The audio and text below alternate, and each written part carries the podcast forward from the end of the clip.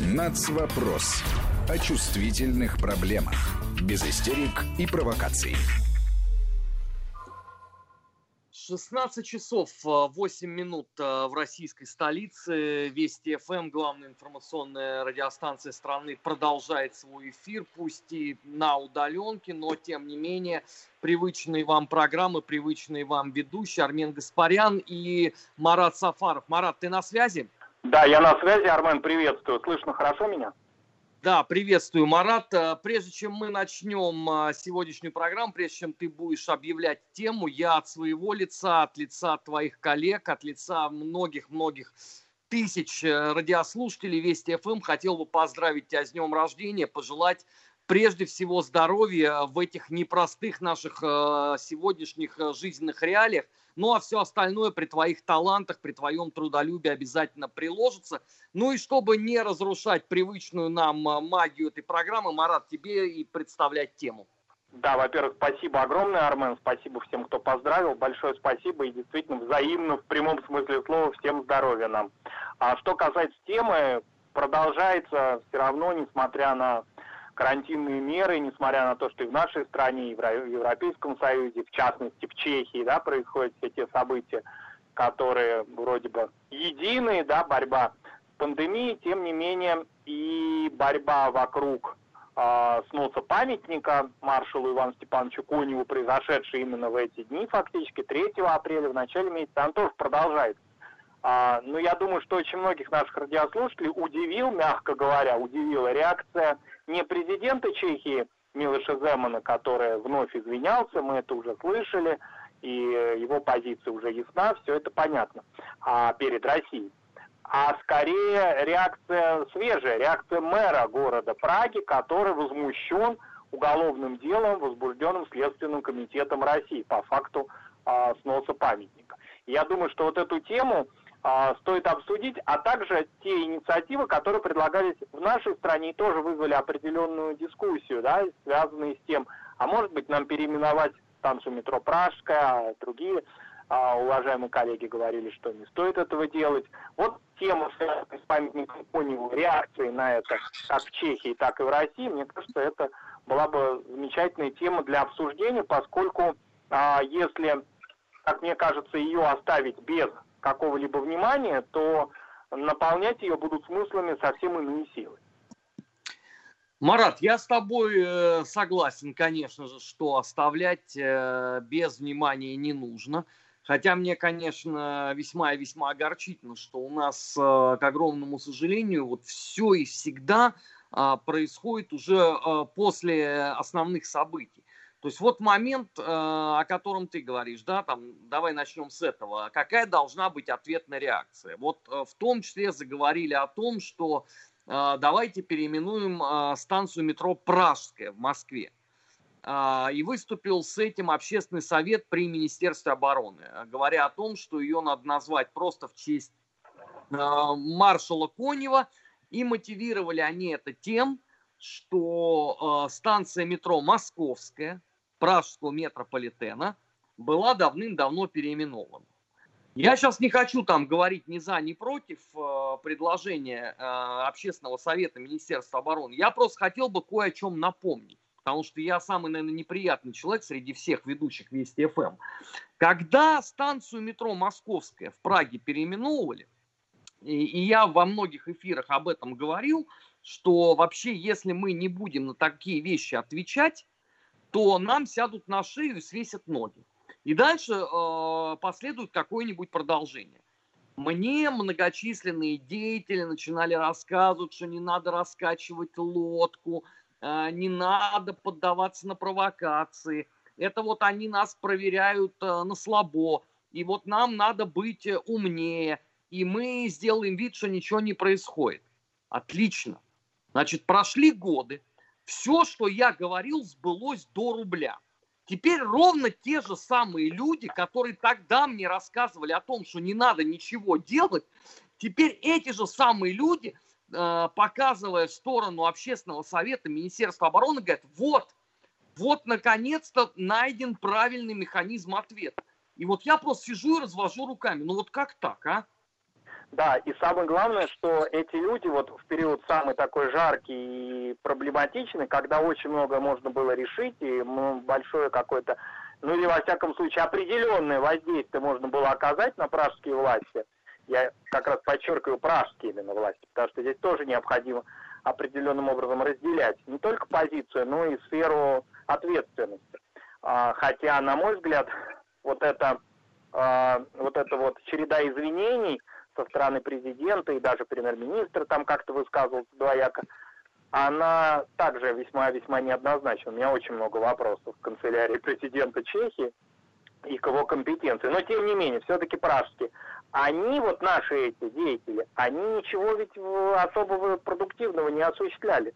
То есть они как будто бы ожидали этого события. А вот когда оно случилось, значит, все уже поняли, нашли какие-то рецепты. Мне в этом смысле близка позиция твоих коллег по а, РВО, Российскому военно-историческому обществу, в частности, очень уважаемого мною военного историка Михаила Мягкова, историка Великой Отечественной войны, который все-таки призывает нас немножко успокоиться и остановиться и вспомнить о Чехословацком корпусе, например.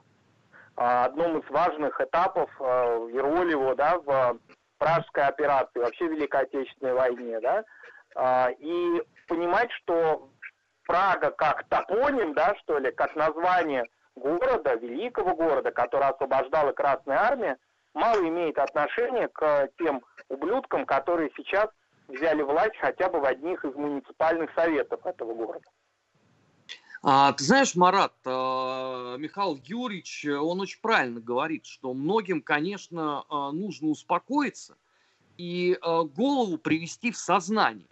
Потому что когда я читаю в медиапространстве а, очередных наших невменяемых кретинов, которые говорят, а давайте вот раз так, то мы возьмем и переименуем улицы, а, где стоит посольство Чехии а, в России. Я хотел бы спросить, послушайте, дебилы, а Фучик Юлиус вам чем помешал? Ну, человек, которого немцы казнили, он вот с вашей точки зрения чем провинился?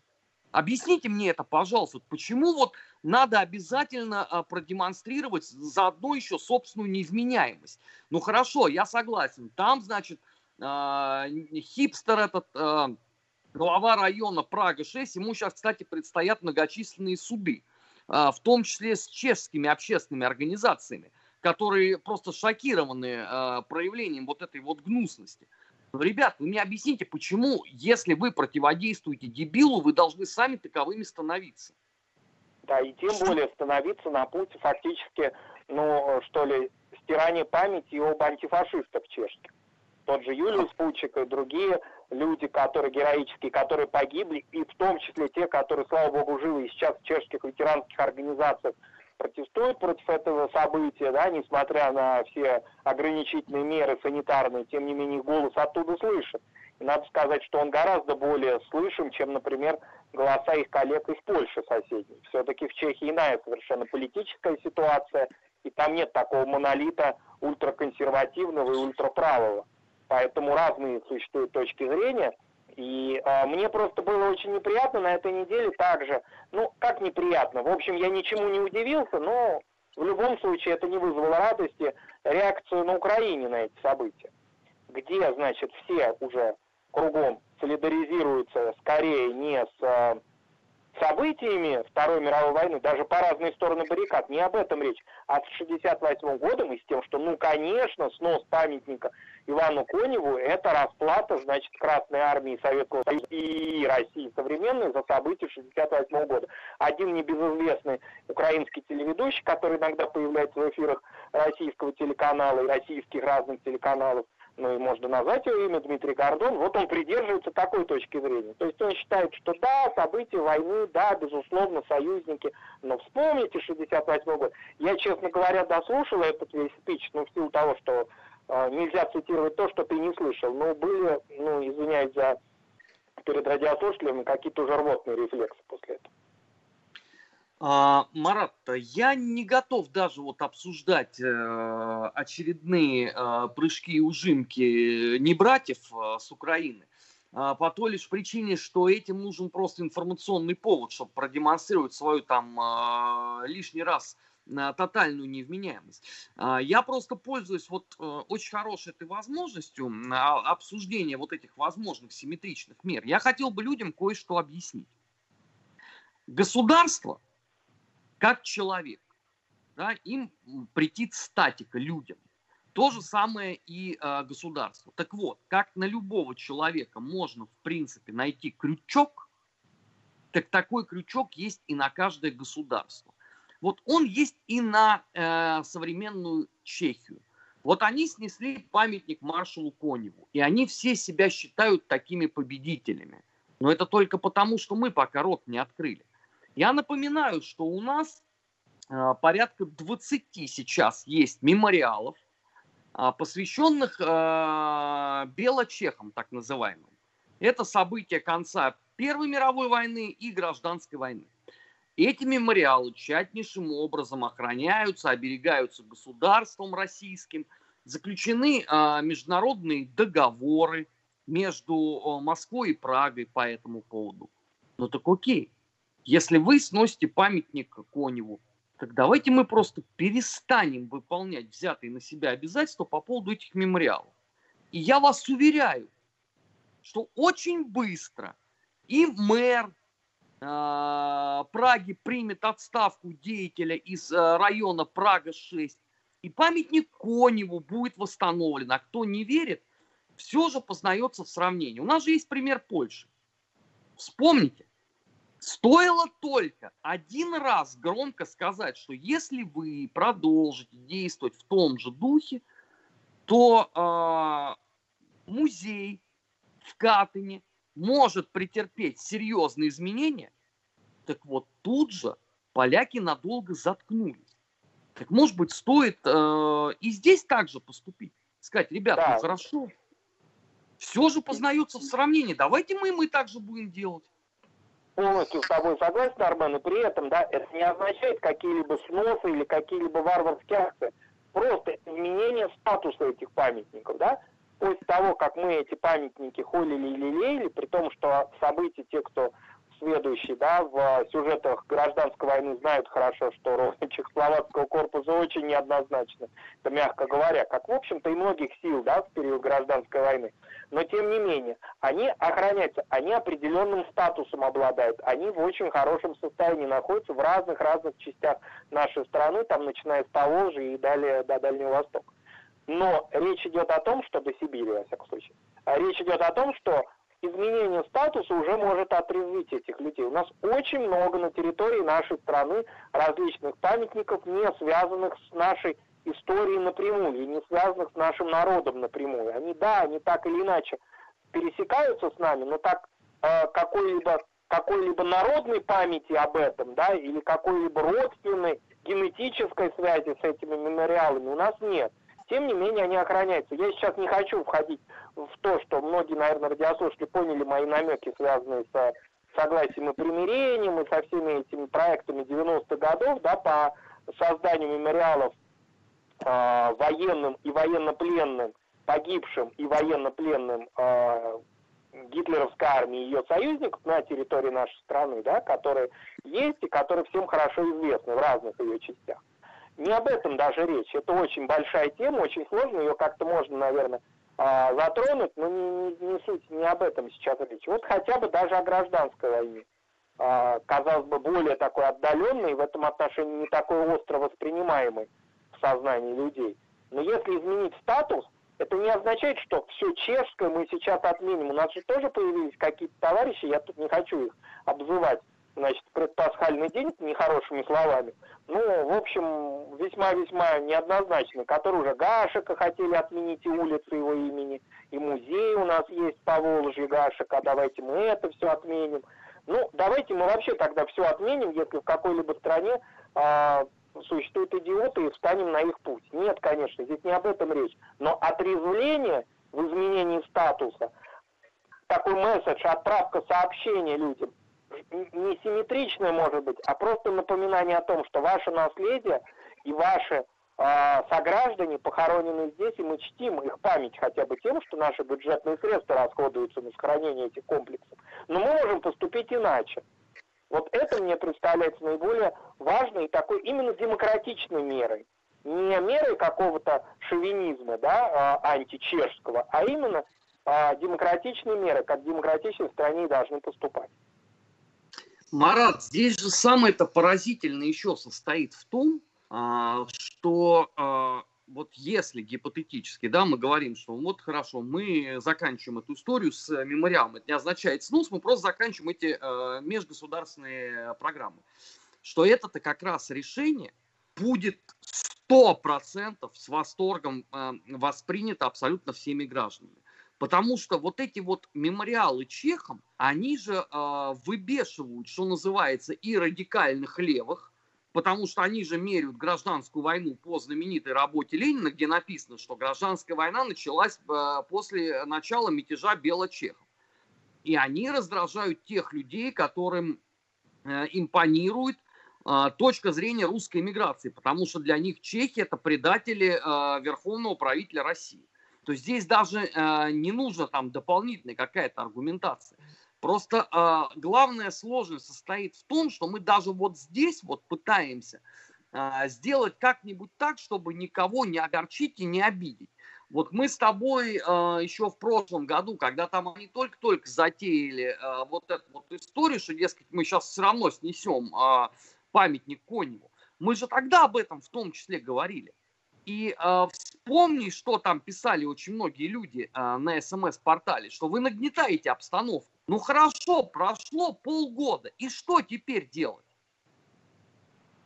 Да, ну нагнетание обстановки, они, да, они почувствовали многие нагнетание обстановки, а только обстановка уже а, планировалась на тот момент, она переходила уже в реальную правовую плоскость, поскольку в тот момент, когда мы это обсуждали, а, вот этот небезызвестный господин Колорш, да, так его именно зовут, его имя, его фамилия, вернее, должна, мне кажется, прозвучать еще погромче, поскольку мы должны знать таких людей, э, русофобов фактически, потому что я по-другому назвать его не могу, в его реакции, в его объяснениях, в его мотивациях звучали не просто его отношение к личности Конева, но и фактически отношение ко всей нашей стране, к нашему народу. Так вот, он уже тогда готовил правовые меры для сноса, а не просто разглагольствовал. Просто какой-то был момент такой, когда это блокировалось, но это не означало, что он а, остановится. И его союзники, кстати.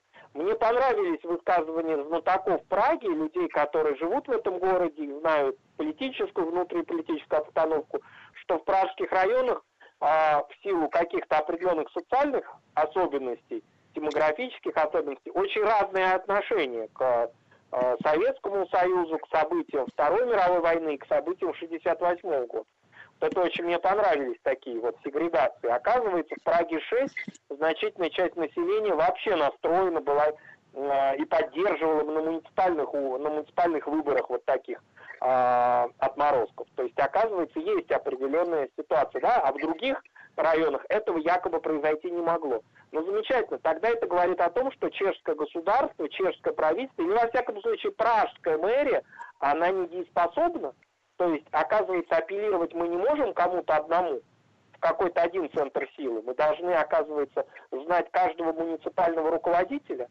Ну, а тогда о чем может говорить что можно говорить о чешском государстве как хранители памяти о Второй мировой войне, в которой все равно, когда возникают какие-либо юбилейные даты, Чехия изображает себя жертвой. Нет, но это тогда э, вообще логика прекрасная. Потому что если исходить из такой модели поведения, то э, я лично знаю жителей, вот э, в частности тех мест, где установлены некоторые памятники белочехам, которые категорически против этого. Ну так и что?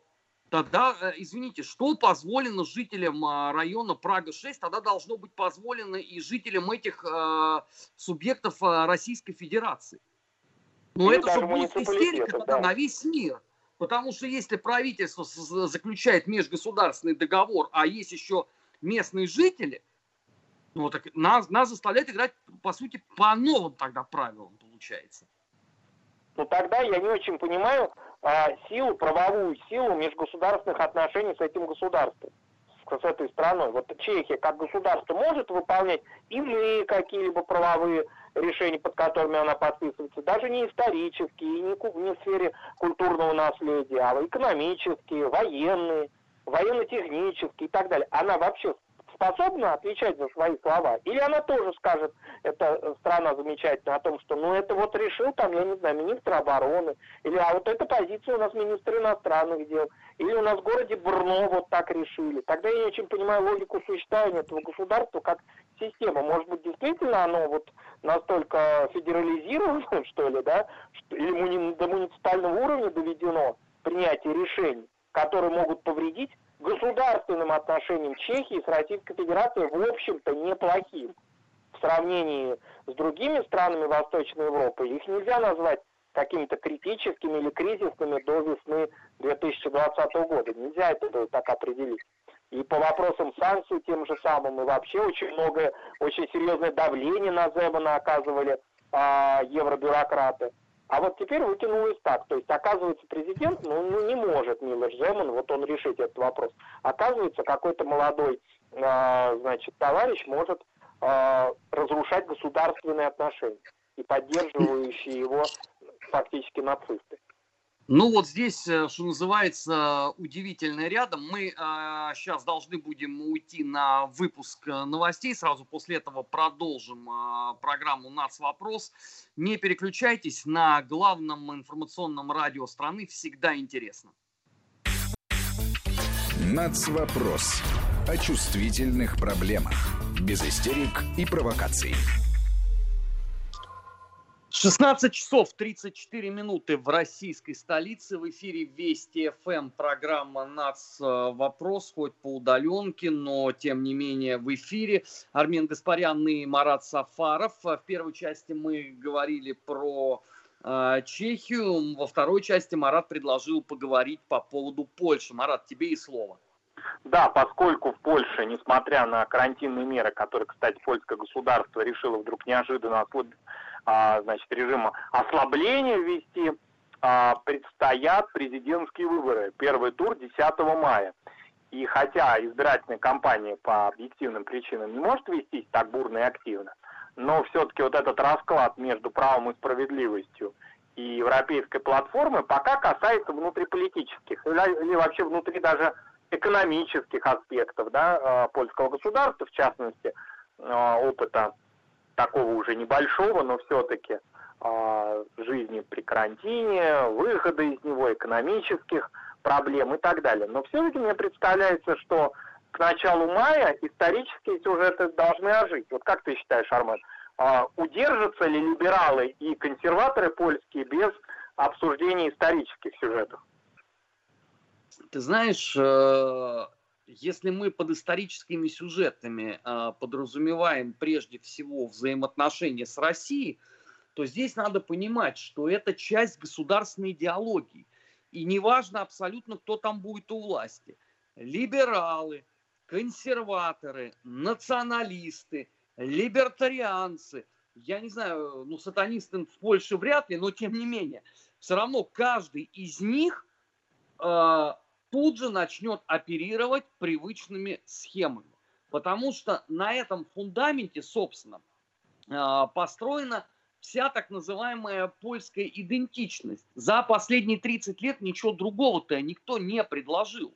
А, поэтому рассчитывать на то, что там условно мировой экономический кризис, а, пандемия коронавируса или что-то еще пошатнет эти позиции – это верх утопии. Ну вот за примерами далеко ходить не надо. Да? Вот сейчас у нас наблюдается э, коронавирус. Э, десятки стран страдают от э, пандемии. Тысячи людей погибли. Выходят представители Польши. О чем они говорят? О том, что да, пандемия это очень-очень горестно. Но давайте не забывать главное. Потому что Россия старается всеми возможными силами подготовить агрессию, вторгнуться куда-нибудь. Это вот, например, последнее заявление Марек Шверчинский, аналитик в сфере международной безопасности, который договорился до того, что пандемия вообще отвлекает политиков, в частности Соединенных Штатов, от противодействия экспансии России, которая пользуется удобной возможностью, чтобы создать себе положительный имидж. Это вот последнее заявление.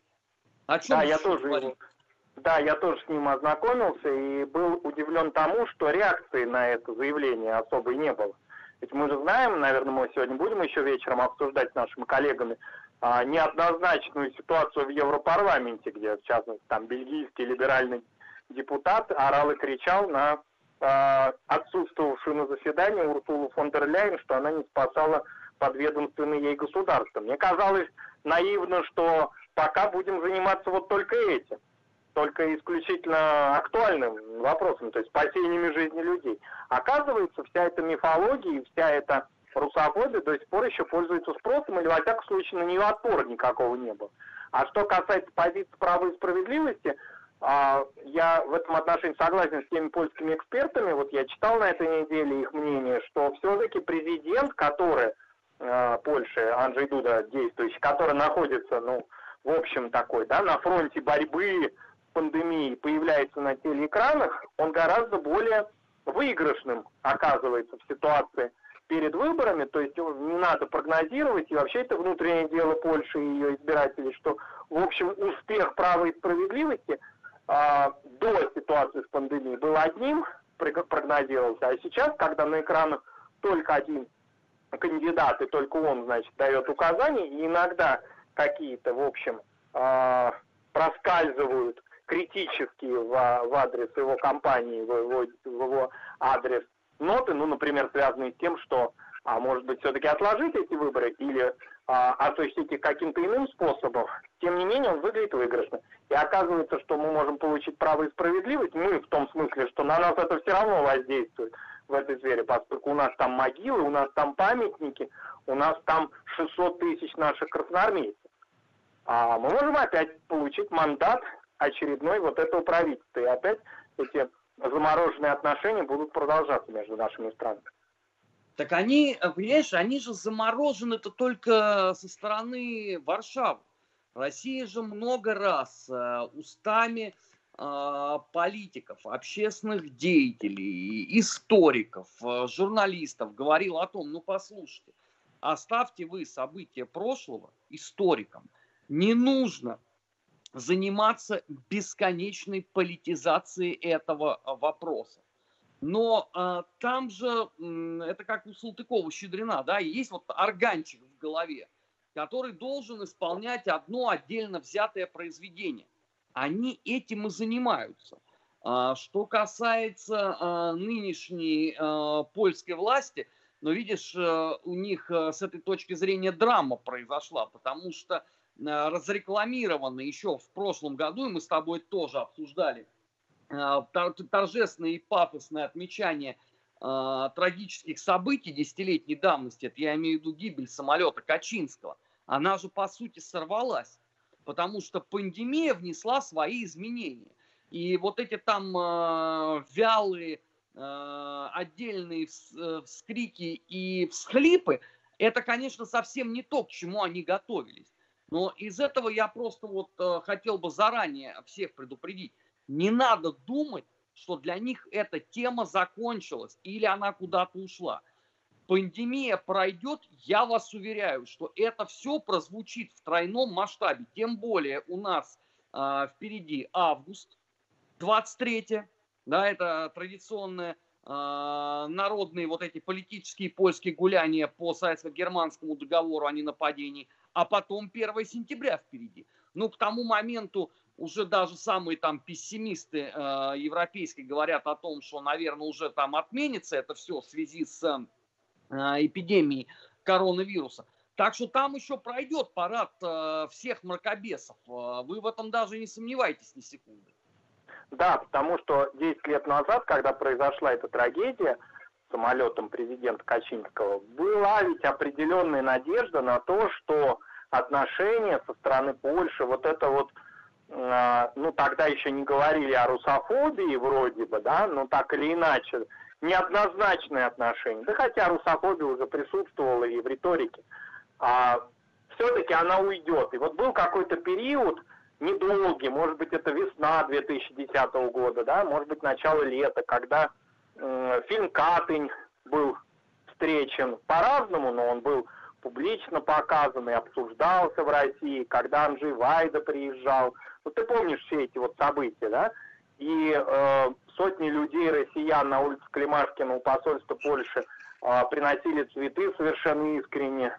И вот вроде бы был момент, который касался какого-то э, другого формата отношений, или, во всяком случае, надежды на то, что Польша поймет, что топтание на месте и вот это постоянное бичевание э, своей собственной насилия, даже я бы сказал, своей собственной истории польской, потому что здесь речь не идет о том, как мы это воспринимаем, а это прежде всего какая-то сама такая, самый такой мазохизм внутренний. Государство не может развиваться и развивать отношения с другими странами, и сама, само двигаться, если оно зациклено на трагедиях. Был, ну, очевидных, тех, которые совершенно э, хорошо всем известны и документированы, или мнимых, и мифах. Но оказалось, что очень скоро все вернулось на круги свои, и опять вся эта риторика уже доходила до каких-то ну, зоологических уже заявлений. Я не вижу никакой перспективы для такого рода отношений. То есть они, мне не кажется, что они откуда куда-то могут двинуться с мертвой точки. Ну да, возможно, что если либералы придут к власти, может быть, хотя бы в риторике может быть, что-то изменится. Но самим консерваторам, например, я не очень доверяю еще и потому, что, как мы знаем, они часто меняют риторику. Даже в течение этого года, сколько раз мы с тобой в программе, да, замечали э, изменения тональности польской по видимым звонкам из Вашингтона или тогда еще Лондона, да, когда определенные изменения в отношении с Россией или в трактовках исторических событий, они вдруг диаметрально менялись и мы слышали какие-то заявления аж прямо о советско-польской или российско-польской дружбе. А потом вновь начиналось сначала. Поэтому у меня лично доверие вот к нынешнему польскому режиму, при всем том, что, понятно, это дело самих поляков избирать или переизбирать своих политиков, это их абсолютно внутреннее дело. У меня доверия к ним нет. К либералам я осторожно настроен, потому что я понимаю, что даже если у них э, мнения могут быть иными, они живут в этом государстве, в котором значительная часть общества подвержена мифологии и подвержена консервативным идеям. Даже если они так получится, могут избрать на каком-то этапе, может быть, не президента, а, скажем, в теме а, преобладания обеспечить а, европейской платформы, это не изменит наших отношений кардинально. Марат, ну здесь тоже надо э, многим, наверное, нашим э, слушателям, э, зрителям э, на Ютубе объяснить, что польский либерал – это совсем не похоже на либерала российского, который ненавидит свою страну, а, который постоянно называет ее «эта страна», а, который все время а, пытается найти там какую-то грязь и вытащить ее на, на общественное суждение. Польский либерал, то он совсем другой. И с точки зрения защиты именно польских национальных, как им представляется, интересов – они вообще ничем не отличаются от, условно, там, польских националистов. Они-то в этом едины. Потому что я ни от одного, извините, польского либерала не слышал э, словосочетание советско-германский договор о ненападении. Заметим себе, что и либералы, и националисты называют его преступный пакт Молотова-Риббентропа. Это просто для понимания, чтобы люди дополнительно не тешили себя иллюзиями о том, что там есть какая-то там сила дополнительная, э, которая придет и чуть ли там не, пос, не начнет восстанавливать Варшавский договор и строительство э, социализма и коммунизма. Это все чушь собачья. Там таких нету. Уже нету очень-очень давно. Больше того, за проявление симпатии только по отношению к России, там не иллюзорно сажают в тюрьму. Матеуш Пискорский, пожалуйста, вот яркий вам пример. Да. Человек два года пример. просидел. Два года просидел без даже а, суда. Ему было какое объявление, э, обвинение предъявлено? Возможный шпионаж в пользу России и Китая. Это просто для понимания, что там не надо ждать никаких прорывов абсолютно. Да, ну о либералах, о польских мечтать некоторым нашим, значит, сторонником укрепления российско-польской дружбы, это примерно так же, как э, в обсуждавшейся совсем недавно нами с тобой э, истории с советско-польской так называемой войной, да, вот с этим ленинским представлением о том, что польский рабочий класс, значит, поднимется на борьбу и с красноармейцами будет брататься и до Берлина и Парижа дойдет. Вот это примерно из этой же серии. Безусловно, а разделение на либералов и консерваторов в Польше – это история их внутренних отношений, внутренних а, тем, которые не имеют никакого отношения, к политике. Ну, например, там, допустим, чтобы понимать какую-то степень разделения либералов и консерваторов в Польше, в том числе и, кстати, в сфере нацвопроса э, или конфессионального вопроса. Либералы, они очень часто не клерикалы. Ну, то есть их э, напрягает такая большая, значительная и э, нравоучительная, морализаторская роль католической церкви внутри Польши. То есть их вот позиции э, католической церкви, ее политические амбиции либералам притят. Многим, не, не говорю обо всех, но в значительных в значительной мере в их повестке это присутствует. Либералы могут выступать против антисемитизма, который в консервативной среде махровый зачастую, да. Либералы могут еще какие-то события, ну, например, события, отдельные события Второй мировой войны трактовать так, как нам представляется объективным, да. Но это отнюдь не означает, что они по базовым вопросам, абсолютно с тобой согласен, по базовым вопросам польской истории, польской идентичности в их понимании и польско-российским отношениям будут очень серьезно различаться с тем же Качинским или Дудой. А, ты э, упомянул церковь, и это, э, на мой взгляд, э, еще один очень важный игрок на политическом поле с этой точки зрения. Именно этого игрока у нас зачастую принято игнорировать. Хотя у поляков очень сильно религиозное чувство, оно исторически там очень сильное. А роль церкви для них одна из ключевых. Так вот, польская церковь католическая – она никогда не скрывала своего радикального отношения к, э, коммунизму, ну, до этого к большевизму. Поэтому рассчитывать на то, что эти люди, которые на протяжении многих десятилетий ставили знак равенства, по сути, да, между понятиями э, русский и коммунистический, они вдруг по мановению волшебной палочки скажут, знаете что, мы вот подумали, посидели – и выяснилось, что мы тогда вот все эти годы впадали в скверну. На самом деле нет, на самом деле не надо ставить знак равенства. Так вот, не рассчитывайте на это. А, те, кто не верит, пожалуйста, посмотрите на соседнюю с Польшей Западную Украину, где вот примерно такая же абсолютно ситуация, где э, греко-католическая церковь постоянно была э, в контрах с советской властью даже в эпоху еще существования Советского Союза, что там творилось. Надо ли удивляться тому, что там происходит сейчас? А, поэтому никогда не сбрасывайте непосредственно вот фактор а, а, религиозного чувства у поляков вот с этой точки зрения.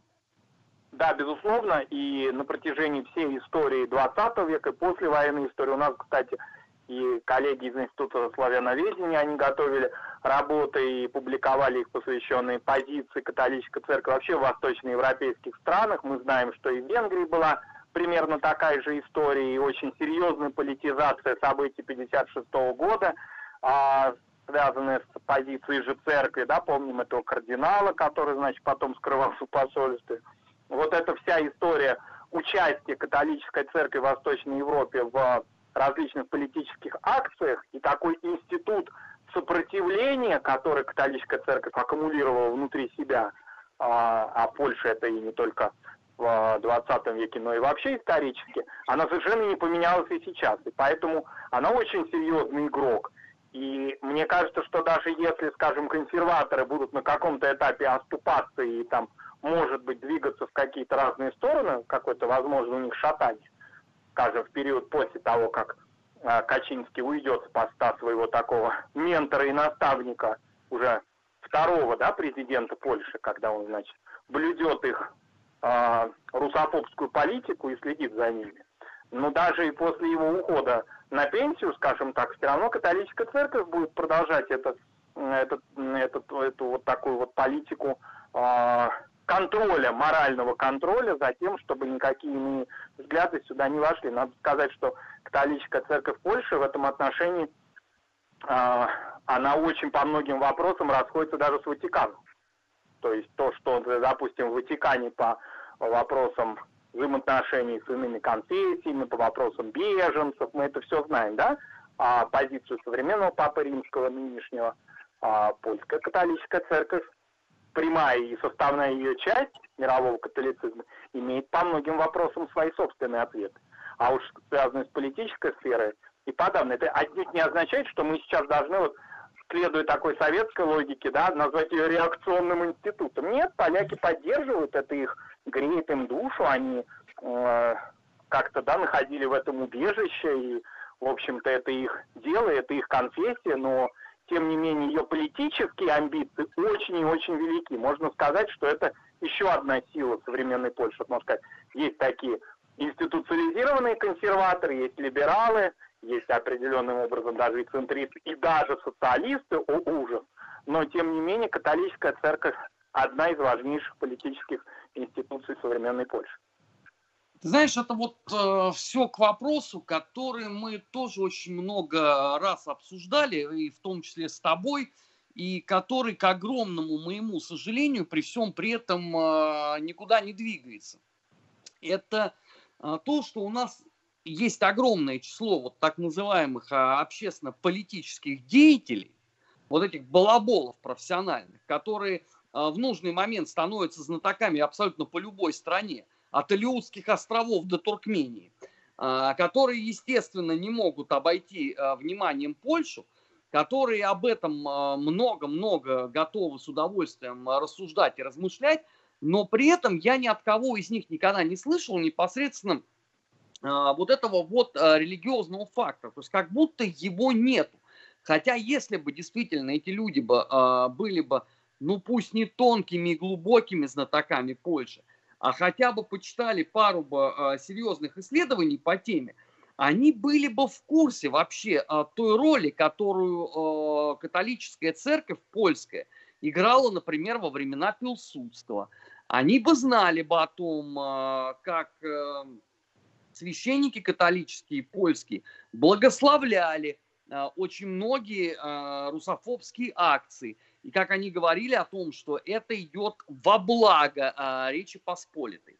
Но, к сожалению, к огромному, вот в очередной раз вынужден констатировать, что вот эта вот вопиющая зачастую неграмотность, она с нами самими играет тоже злую шутку, потому что невозможно анализировать и давать ответы на сложные вопросы, если ты сам по себе а, не в теме. Но это, конечно, не условно не тема для программы «Нацвопрос». Это, как говорит э, старший товарищ Евгений Грачев, это так, э, ремарка на полях, но без которой, как мне кажется, тут не обойтись. Наше время в этом часе э, подходит к концу.